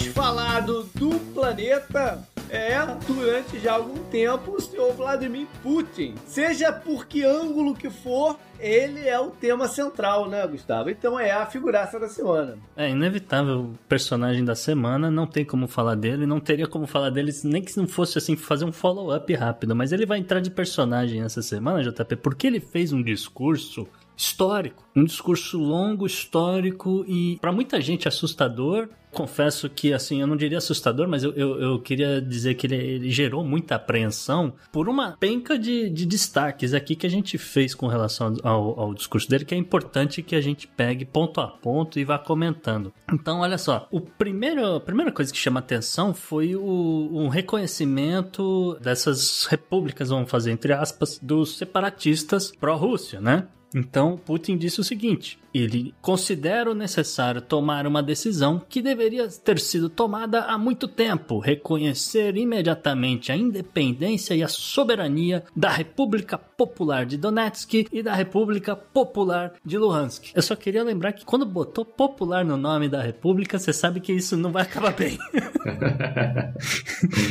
Porque, né, é evidente que essa era a, a, grande chave do discurso, né? Era, era salientar essa coisa que ele, ele, estaria reconhecendo essas repúblicas a fim de organizar esse. esse... Então, mas o, o bacana é que ele não parou por aí, né? Ele usou esse momento para expandir algumas ideias dele. Então, vai lá. É, exatamente. Ele partiu daí e foi fazer um, um, Eu não vou chamar de revisionismo histórico, porque não é tanto uma revisão, mas ele, ele vai em alguns pontos que é justamente para destruir o conceito de Ucrânia como país. É, aí a palavra é essa, destruir. É um enviesamento histórico, né? De certa forma, assim, ele não está tão errado no que ele está dizendo, só que o, o a, ele leva para o um lado do, do viés, sim. É isso que você tem razão. Então ele fala algumas coisas como assim, sobre as origens da Ucrânia moderna, né? Aspas por Putin. A Ucrânia moderna foi inteiramente criada pela Rússia, mais precisamente bolcheviques, a Rússia comunista. Este processo processo começou imediatamente após a Revolução de 1917. E aí ele fala várias coisas sobre a Revolução, e aí ele depois emenda. Como resultado da política bolchevique, surgiu a Ucrânia soviética, que ainda hoje pode com razão ser chamada de Ucrânia de Vladimir Ilyich Lenin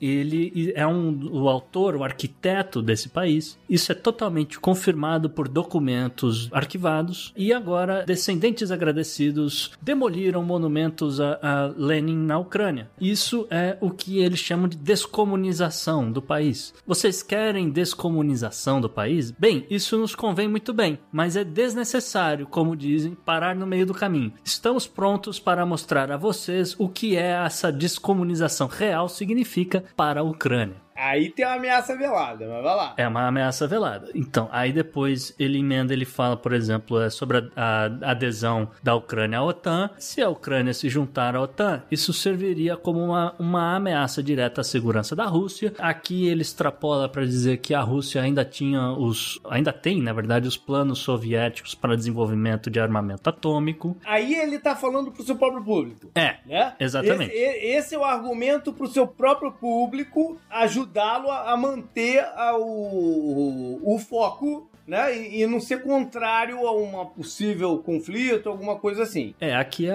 aquela coisa do Iraque tem não, armas. Não quer dizer que seja de fato um risco a Rússia. Mas é, é, é, o argumento que ele usa pro, pro cara lá, que mora lá no... no Vladivostok, é, exatamente. É, é, perigoso, né? Os caras, entendeu? Isso uhum. ele tá falando pro interno nesse momento. Sim, tem, tem muitos momentos aqui de propaganda, esse aqui é um deles, você tem razão, mas é, é aqui o, o, o lance é, é, que isso aqui foi equivalente a... Olha, o Iraque tem armas de destruição em massa. Entendeu? Esse aqui é o. Mas, mas, mas eu, tô, eu estou falando de pra quem que ele tá falando cada coisa. Isso não, aí não, ele tá falando interno, né? É, eu tô falando de coisas internas. Então, é, é. um outro destaque aqui, e aí, né, depois que ele vai em toda a parte histórica e explica questões da, da reconquista ali após a, a invasão de Gengis Khan, etc., né, ele, ele fala com relação ao Estado ucraniano que a Ucrânia nunca teve uma tradição de ser um Estado genuíno, porque a Ucrânia é, também é, tem um governo corrupto. Aqui ele desmonta a tese da Ucrânia como um país. Por fim, né, a gente tá fazendo um, um resumão aqui do que ele falou, é, ele termina mandando um recado para o Ocidente, né? Ele fala sobre sanções econômicas. Então ele diz o seguinte, aspas, eles estão tentando nos chantagear novamente eles estão nos ameaçando novamente com sanções que, a propósito, acho que eles vão introduzir de qualquer maneira à medida que a soberania da Rússia se fortalece e o poder de nossas forças armadas cresce. É um pretexto para outro ataque de sanções, sempre será encontrado ou fabricado independentemente da situação da Ucrânia. Aí ele tá dando um outro recado, na verdade, para vários ouvidos diferentes. Sim. Né? Para cada um ouvir de alguma forma. Quem depende do gás russo ouvir de uma forma, Sim. né? Quem tá aqui nos Estados Unidos ouvir de outra. Aí ele fez um saladão, mas que funcionou porque cada um vai escutar de uma maneira. Sim, é, e aqui eu, assim, eu, somando esse conjunto todo da obra, né, JP, eu diria que o, o, o, recado que o Putin quis passar é o seguinte, olha, a União Soviética se dissolveu ali em 91 e tal, vários satélites viraram países desde então, etc. A Rússia se enfraqueceu bastante, em 2008 teve crise de, de né, uma, da moeda, de, de fuga de dólares e não sei o que, mas agora ele tá dizendo, olha, a Rússia tá de volta, a Rússia é player nesse mundo louco, a Rússia ainda tem ogivas nucleares, a Rússia ainda é uma superpotência, vocês respeitem a Rússia, é isso que ele quer dizer pro resto do ocidente. E talvez ele, ele tenha razão mesmo no que ele tá falando, porque as coisas estavam acontecendo muito à margem da, da Rússia. Estava tudo acontecendo e, e as pessoas desconsiderando a Rússia como um, um coadjuvante de terceira linha. Sim, né? chutaram lembro, do, do G8, aquelas coisas todas. Até, exatamente, que um dos primeiros programas do Podnext foi uma costura geopolítica. A gente trouxe o, o Felipe, foi a primeira vez que o Felipe do Xadrez Medieval veio aqui e a gente foi passando. Se você quiser procurar esse programa, deve ser o 7, 8, alguma coisa assim. Uhum. E, e a gente foi passando por qual era o papel atual de cada um dos players. E no eu lembro que no final eu perguntei pro Felipe, mas peraí, e qual é o papel da Rússia? Eu lembro muito bem disso. Uhum. Né? Ou seja, tava, as coisas estavam acontecendo, é um sinal que as coisas estavam acontecendo à margem da Rússia. Né? E que talvez tenha sido um erro não ter trazido o interesse da Rússia para várias das conversas que estavam acontecendo.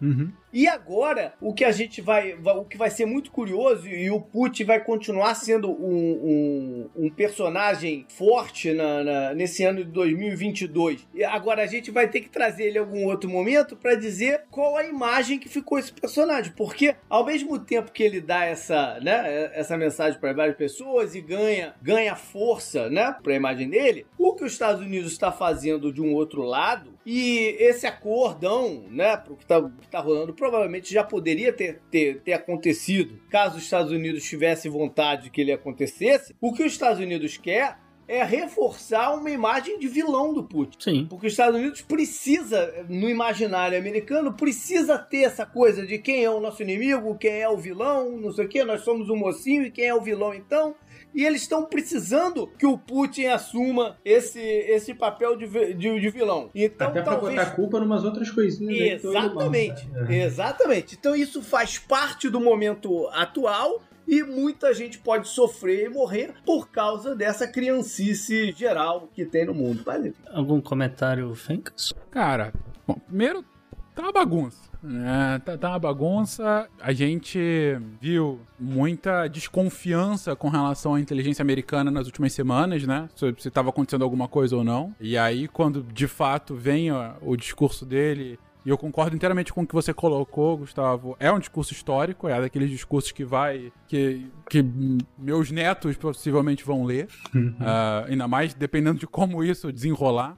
Porque é um discurso muito forte. Muito, é, muito forte. forte. E com uma argumentação muito interessante. Ou, como o Trump disse anteontem, o Putin foi muito inteligente. é claro que o Trump tá usando isso politicamente, né? É, uhum. Obviamente, mas, mas de fato foi uma argumentação inteligente. Absolutamente canalha, mas muito inteligente. Uhum. Né? Que agora ele tá utilizando como pretexto é, a Rússia tá indo para lá para manter a paz para essas uh, nações independentes. Diga-se de passagem, a melhor resposta para esse negócio de paz veio do secretário-geral da ONU, Antônio Guterres, é. português aí, conterrâneo do Renan que o cara falou: as pessoas estão usando força de paz como se fosse qualquer coisa nesse mundo. Isso é um absurdo. Força de paz tem uma outro tipo de função. Ele deu uma, uma, uma cacetada no Putin que eu, eu tirei o chapéu pro Guterres nessa.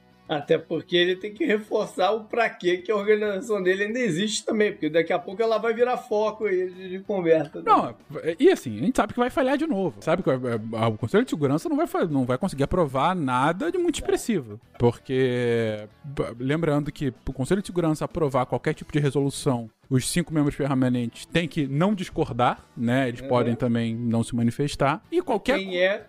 Gui, quem tá no conselho? É a Rússia. A Rússia é, é um deles. É, é. Então, assim, é, ainda que os Estados Unidos, China, eh, Reino Unido e França queiram alguma coisa, e nesse, ainda que a China ela tenda a se aliar à Rússia por um lado, por outro, ela também não. Ela tá numa posição muito complicada, a China Sim. também. É, é bom uhum. que a gente uhum. coloque, né? Porque a China nunca vai concordar com a Rússia querendo dar independência para regiões. Claro. Né? Que ela também tem os seus carlos aqui e, e não quer é, uhum. dá brecha para um, um Taiwan se engraçar, né? O Tibete. É, é Tibete, Hong Kong, que seja. Uhum. Então, assim, o Conselho de Segurança não vai aprovar nada efetivo o suficiente, né? Então vai ser criticado por isso, mas é como o Conselho de Segurança foi formado. É difícil prever alguma coisa. O que a gente sabe de última informação é que a Rússia estava nesse momento entrando nessas regiões, né? Uhum. Entrando fisicamente, militarmente, de fato. As embaixadas foram, foram sendo esvaziadas nos últimos dias, né? Diversos países estão, estão retirando nacionais. Agora, os próximos passos vão depender, um, das respostas da OTAN, dos membros da OTAN. Então, por exemplo, os Estados Unidos já falou ali de diversas sanções para os territórios e que podem ser escaladas para sanções para empresas russas, hum. né? E para a infraestrutura russa como um todo. E isso bate forte na Rússia. Isso é um negócio que pode, bom,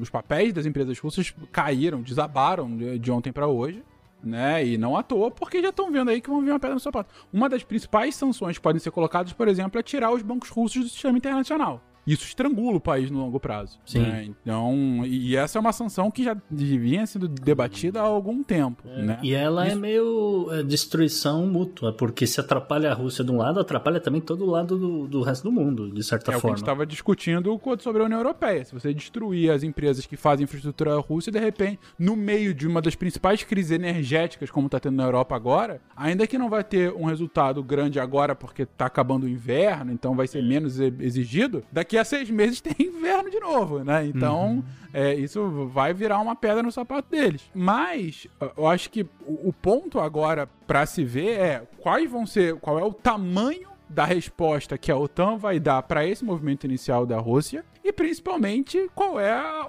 a posição, o contragolpe que a Rússia vai dar e qual é o acordo que eles vão chegar no final das coisas. Isso é o que interessa a todo mundo, né? Qual, qual as bases do acordo? E aí, esse acordo é que é o complicado, porque a Rússia é. falou: não tem conversa, é o que tá no Tratado de Minsk e acabou. Mas entendeu? Vai ter conversa, vai ter, em algum momento vai ter conversa, vamos ver só em que termos que vai ser essa, essa conversa. Né? É. Sim, sim. Não, é, é, que tá, em algum momento vai ter conversa, mas a conversa pode ser amanhã, pode ser daqui a três meses com Kiev invadida. Pois é. Né? Então, assim, é, são essas peças que vão ter que ser colocadas para ver qual vai ser o nível da conversa. Uma uhum. coisa é você falar, ok, é, era o que o Biden falou há um mês atrás. Não, vai invadir, mas pode invadir só um pouquinho. É. Né? Que, que foi o que ele colocou. Porque se, se parar é, Inclusive, se você parar pra pensar friamente, ele cantou o que vai acontecer. É, é, é. o que hoje mais tende a acontecer. É o que eu espero que aconteça, na verdade. São é os parâmetros, são os parâmetros para a conversa acontecer. É. Vai, não? Né? não, é o que, eu, o que eu queria dizer, é o que eu espero que aconteça. Que, olha, você vai invadir, vai ficar aqui nesse pedaço. Não, é, eu vou reconhecer a bacia inteira. Eu acho até que foi do uma Donuts, dele. eu vou ficar meio assim. Foi uma gafe dele, né? Ele soltou o que não podia soltar né? na, na, na, época. Só isso, mas ele é. só antecipou o que vai acontecer. Assim, porque realmente o, o que eu acredito é que, ó, bom, vai ficar aqui só no, no Donuts Donetsk, Luhansk, vai, vai incluir toda a bacia do Rio Donetsk, vai até Mariupol, entendeu? Aquela coisa que você fica meio assim, porque a Rússia passa a mandar e desmandar no, no Mar de Azov, ou Putin vai marchar até Kiev e você fica nessa de, bom, quem marcha até Kiev, marcha até Paris também, entendeu? Então você fica nessa de, pô, eu não sei o que vai, até onde vai esse negócio. A gente sabe que não interessa ele, né? Uh, pois é, então... uh, porque se, se, eu, eu, tenho realmente uma, uma apreensão hoje desse negócio dele marchar até Kiev. Gustavo, tu tava confiante pra caramba que não ia ter nada, rapaz. Não, eu tava confiante que não ia ter, assim, uma guerra, a terceira guerra mundial, JP. Isso eu realmente, eu, eu continuo confiante que não vai ter. É. Agora, a ocupação também não é guerra, porque aí é que tá, a gente volta no discurso. Quando você diz que a, a Ucrânia não existe, é só um pedaço da Rússia que a gente deu uma concessão pra galera administrar, não é uma invasão. Você tá só indo lá tomar conta de, um, de uma galera que é gangster, que é isso que ele tá tratando. Só regulamentar o, o é, negócio. Entendeu? Então, e diga-se eu... de passagem, só pra fechar o bloco, é a galera do Confidencial que faz parte do grupo lá do Telegram teve uma aula de formação do Estado ucraniano e russo do professor Fernando Russo, também conhecido como Tucano, sim. que foi impagável. Sim, então, sim. eu já aconselho, aqui vai um conselho. Assine o Confidencial Uhum. Entre lá pro grupo que a gente vai salvar essa conversa. Eu acho que essa conversa precisa ser salvada. Sim. Esse, essa aula dele vai ser salvada e você vai poder ter acesso a ele. Foi realmente incrível uhum. o que ele falou de formação do povo russo e do povo ucraniano indo lá à época viking e tal. Então tá aí. Fica a dica. Up next. Up, Up next.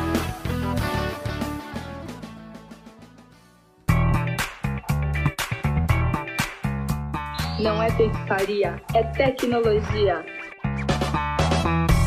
É um programa né, especial mais focado em, em Europa, mas no, na área tecnológica aconteceu um fato importante essa semana. É, JP, eu, eu tô achando que esse programa, na verdade, é um grande resumo de fevereiro, porque isso aqui aconteceu no começo do mês, passou batido e ninguém deu muita atenção, só que é extremamente importante, extremamente significativo. Porque o que aconteceu, ouvinte, foi o seguinte: a China inaugurou seu primeiro reator nuclear de quarta geração. É o primeiro do mundo, tá? E é o primeiro de dois reatores, é um projeto de demonstração que eles chamam de demonstração de leito de seixo modular refrigerado a gás de alta temperatura. É a sigla em inglês HTRPM, que justamente não só foi inaugurado, como a China conseguiu conectar com sucesso a sua rede elétrica no dia 20 de dezembro, só que agora tá, já está funcionando. A princípio, eles vão estar tá 100%. Né, eles estão fazendo testes, claro, observando se, se, não acontece nada demais com reatores, mas a princípio vai estar tá em pleno funcionamento até meados de 2022, JP. E assim, esses dois reatores, né, uma coisinha tal extremamente simples, se você for pensar, são só dois, eles vão estar tá gerando aproximadamente 210 megawatts hora de, assim, energia limpa para a China. A construção do projeto, que é pioneiro, começou em, em, dezembro de 2012, ou seja, levou aí uns 10 anos até entrar em funcionamento, que está razoável, né, com, como a gente já conversou naquele especial sobre energia nuclear,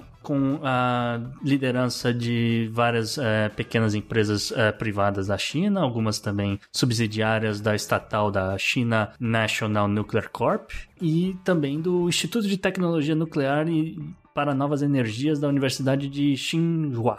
E assim, a principal diferença dos reatores de quarta geração para outros geradores é lembrando que assim o, o, Ocidente tem reatores de terceira geração que nunca tiveram acidente. Né? Historicamente, o, reator de terceira geração nunca teve nenhum problema, está sendo obviamente monitorado, etc., para evitar esse tipo de coisa. E ele tem medidas de segurança né, justamente para esse tipo de coisa. Agora, o de quarta geração é uma coisa completamente diferente. Né? Esse aqui é o grande lance do, como a gente falou, refrigeração a gás. Né? Porque esse sistema ele é completamente inovador na dissipação de calor é, gerado. Tá? Ele não requer um, um resfriamento constante constante, você pegar e colocar água ali dentro, tal, não sei o que. Ele simplesmente ele desliga o sistema completamente, automaticamente, sem você, sem você, sei lá, o cara cochilou ali, o negócio deu problema, ele, ele só simplesmente desliga sozinho, sem você precisar fazer nada, o que evita o derretimento, né,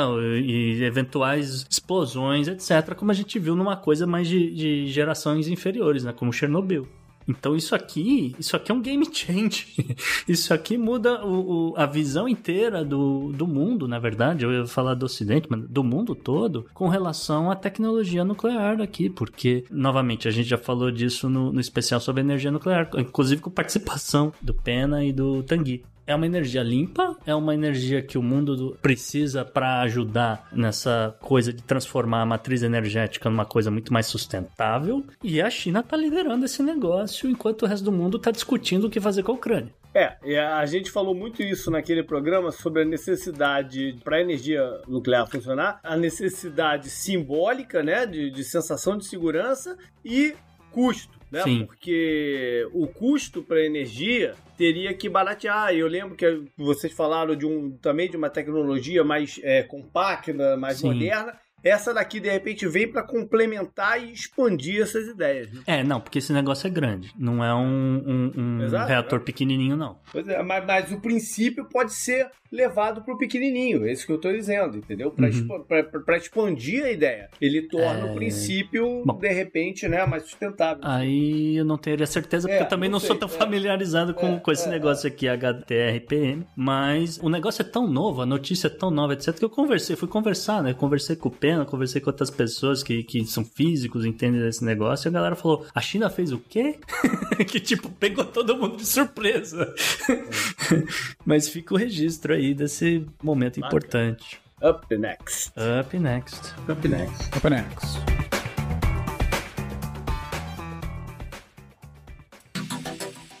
Anote no seu calendário.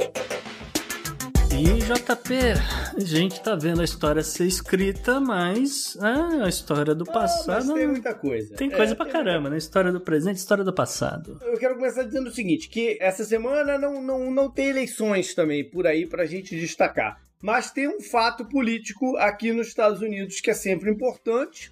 No dia 1 de março, terça-feira, vai ter o State of the Union, que é quando o presidente vai no Congresso e ah, explana, faz um- uma explanação né, do, do, do, do pouco do que passou no seu último né, ano à frente do, do país e dá o alinhamento para o futuro. Esse State of the Union é algo que a galera do Brasil não, de, de repente não tem a, a dimensão que ele tem aqui nos Estados Unidos. Ele é uma parada que para todo mundo mesmo para assistir. Né? Não é um pronunciamento qualquer do, do, do presidente. E ao longo do tempo ele veio se tornando um espetaculoso e tal. Durante os anos Trump até foi motivo de bizarrices acontecendo. Enfim, mas se a gente remeter lá à época do Obama, a gente tem discursos fantásticos, né? Com toda a, a- a oposição que o Obama sofria. Naqueles discursos havia uma sempre uma clareza muito grande, né, do, do que é com aquele tom dele de falar e tudo mais. E agora uma curiosidade, né, enorme para o primeiro State of the Union do Joe Biden Uhum. que está no meio de um caldeirão política interna e externa. Vamos ver para que lado que ele vai levar isso, né? Como é que ele vai sair desse State of the Union? Porque a tendência é que ele tome pancada de todos os lados. Uhum. Então vamos ver aí como é que vai ser o desenrolar e de repente vale um follow-up na semana que vem. Lembrando que março, JP, é quando começam a pipocar as primeiras pesquisas do midterm de novembro. Sim, sim. Que é um assunto que a gente tem que explicar aqui também alguma hora. Vai, não, a gente vai chegar nele com certeza ainda várias vezes aí no decorrer do ano. Sabe que eu falei de follow-up? Tem um follow-upzinho rápido aqui que me foi mandado no Twitter pelo Vinícius Sacramento.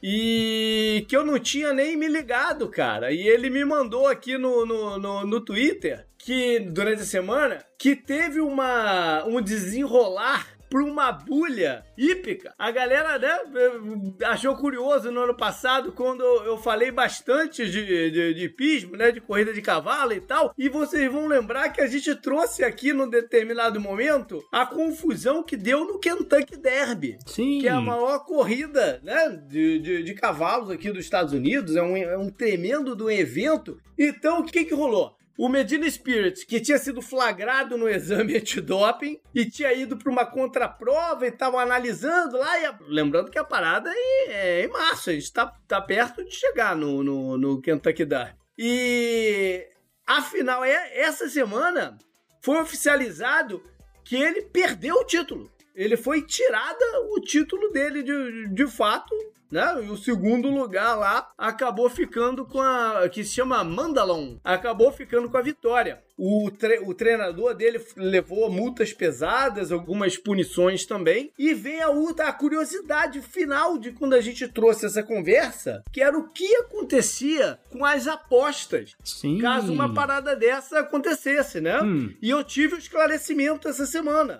Olha aí. Aposta, não, eu vou até falar o termo em inglês. Bets are final. Que se dane você que perdeu a aposta naquele momento e pô, parabéns você que apostou no Medina Spirit. Não vai ter redistribuição de dinheiro, não. Ah. Valeu o resultado final naquele dia e fim de conversa. E tá por escrito isso daí ou a galera vai levar pro Supremo? Porque isso aí tem não, cara não vai pro de. Supremo, não. Acho, acho que existem. Isso acho aí- que existem alguns precedentes pra, pra Ah, isso. bom. Já Não, existem porque- precedentes. quer dizer, entendeu? isso aí tem cara É, de não, não, não, processinho. já- Não, não, já existem precedentes e é isso mesmo. Dorme, lugar de chorar é na cama. Então tá. Aí, vamos para as outras paradas aqui. Primeiro de março também é quando vai rolar o Mar de Gras. Que é a versão tosca carnavalesca aqui dos Estados Unidos de New Orleans. E tem lá as paradas, Eu né? não o diria pessoal que é jogando- tosco, eu diria que é Ah, o único dia que é mais ou menos parecido, viu, Juliano? Não sei se você já É, foi não, pro Mar de. Gras, brother, mas. Não, não, não, não, não, não, Gustavo, vai por mim. É tosco, cara. É, é uma parada tosca. Se você pegar friamente as imagens. Você já pulou lá? Não, não, não, não. Ah. Nu- nu- Nunca foi lá e vou te falar uma parada.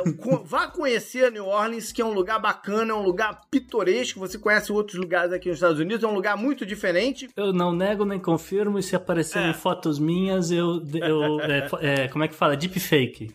Ah, va- mas vai conhecer lá, mas não necessariamente no, no Mar de Gras.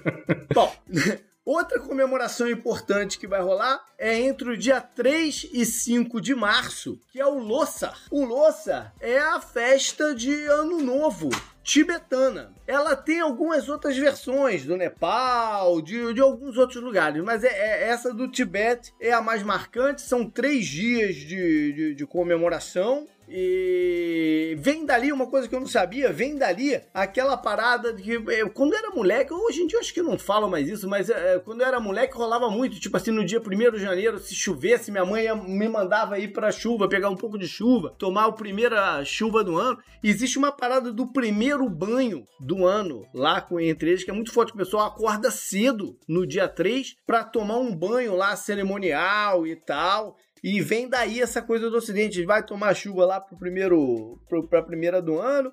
Aí no segundo dia tem troca de presentes, visita parentes e tal. E no terceiro dia é o dia de visitar o monastério. Afinal, esse também é uma celebração religiosa budista importante. Dia 4 a 13 de março, findou-se as Olimpíadas né, de, de, de inverno mas vai ter as Paralimpíadas de inverno. Né? Não podemos esquecer disso.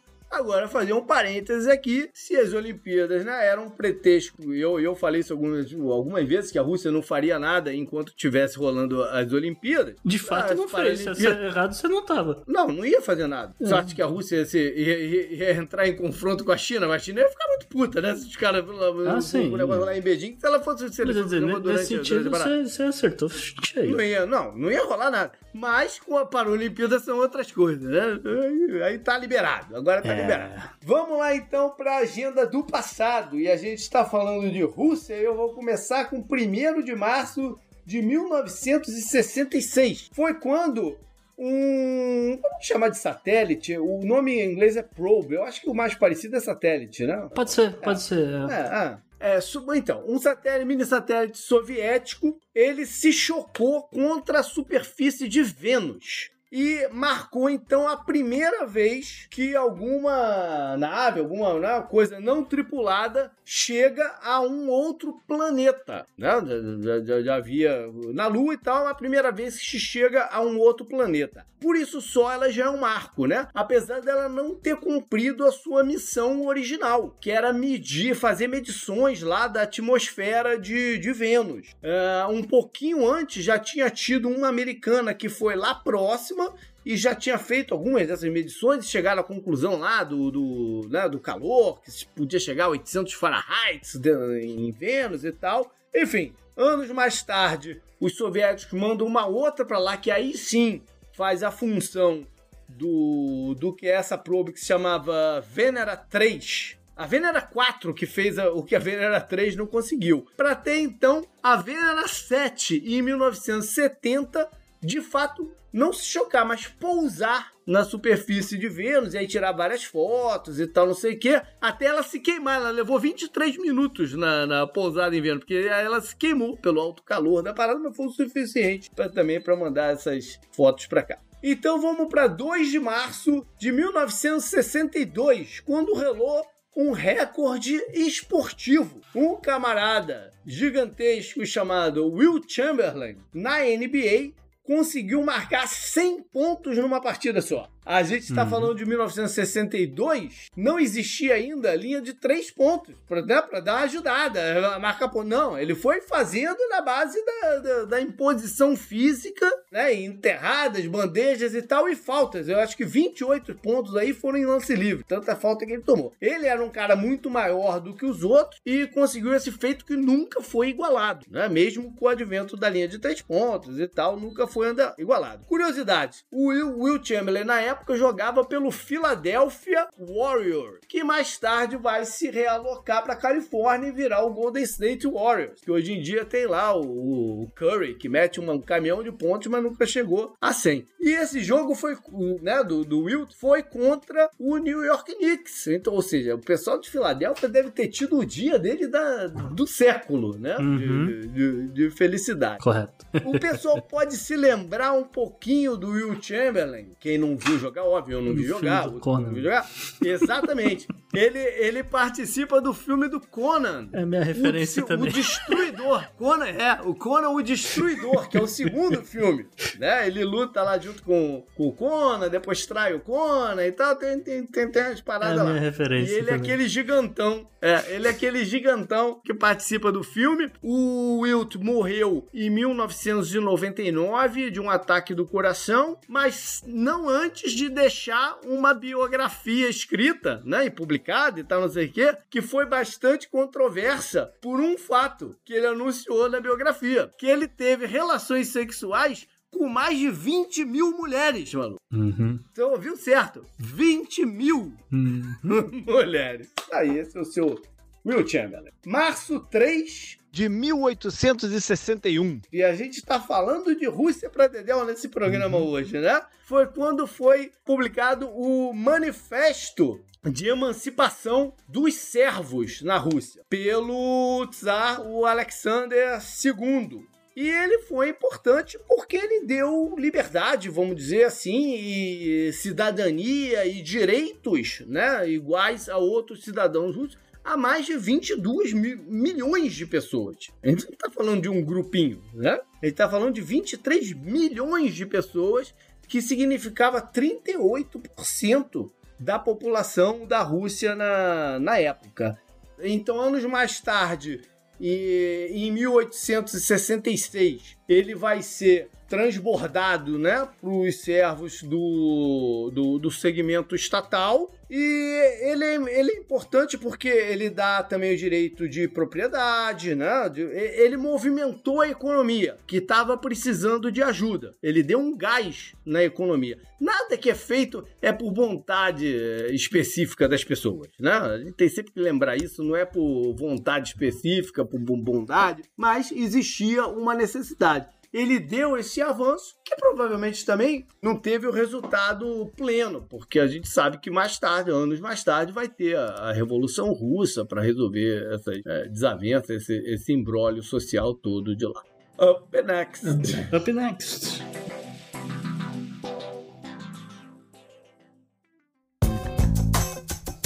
Esse eu recomendo pra você. Eu recomendo pra você.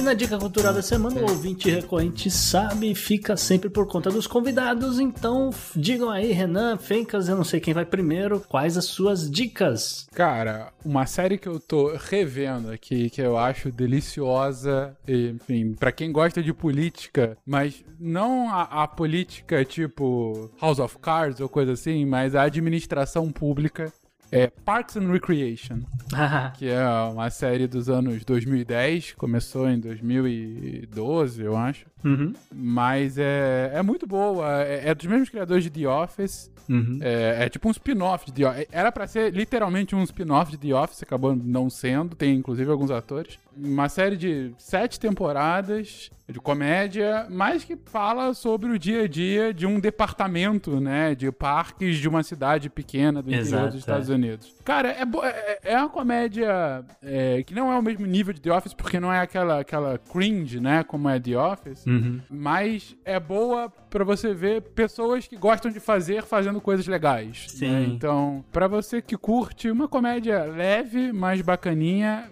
vale a pena. Principalmente a partir da segunda temporada. A primeira é um pouquinho perdida, mas a partir da segunda fica muito, muito boa. Fica aí como dica. É uma série boa pra ver na hora do almoço, né? Sem dúvida. Aquela sem coisa que a dúvida. galera fala. E você, Renan, o que, que você traz da dica da semana, cara? Eu vou aconselhar um livro de uma jornalista portuguesa, e também é claramente escritora, chamada Clara Ferreira Alves. E o livro dela se chama Os Suspeitos do Costume: O Mundo no Século XXI. E basicamente é um livro bem grande, assim, um livro bem robusto, e fala principalmente da visão dela desse século, né, do século XXI. Como é que o século XXI foi, está sendo, cita muito o Afeganistão, começa muito com o Afeganistão, passa por Trump, passa por Bill Clinton. Enfim, é bacana, cara, é bastante interessante, assim, dá um, um panorama da percepção dessa jornalista acerca dos acontecimentos do mundo. Ou seja, não deixa de ser uma visão europeia de como é que o mundo tá, ou como é que o mundo estava, porque de 2000 para cá tanta coisa já mudou também. Uhum. Mas é fala, bacana. fala de novo o nome? O nome do livro é Os Suspeitos do Costume e o subtítulo é O Mundo do Século XXI.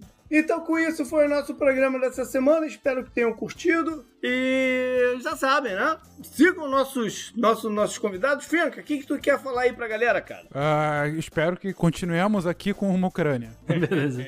Não, que, que a gente queria saber algum jabá, alguma coisa assim, cara. Hoje somos todos Ucrânia, para que ela continue Tá bom, então tá bom. Hashtag somos todos Ucrânia. E você, Renan, tem alguma coisa? Olha, cara, acho que não. Eu vou usar o, o, o pretexto de eu já sou da casa pra não, não deixar Beleza. muitas. Então é isso. Mande aí suas críticas, sugestões, o que quiser mais. Pode ser por e-mail para o contato mas também use as mídias sociais. Converse conosco no Twitter. O meu direto, por exemplo, é o JP underline Miguel, mas também tem o. Gustavo no arroba Gu, underline Rebel e o Podnext você segue no Twitter no arroba o Podnext, no Instagram arroba Podnext. E além de nós todos, temos também o... O meu Twitter é o arroba Renan Bernardes e o meu Instagram, cara, fica por conta aí da minha era futebolística, que é Renan Bernardes 10. E Fencas, Ah, no Twitter vocês me acham no arroba Fencas e no Instagram vocês não me acham porque foto rouba alma. ah, muito bom. Olha aí. Maravilha. Até mais, galera. Valeu, um abraço. Valeu.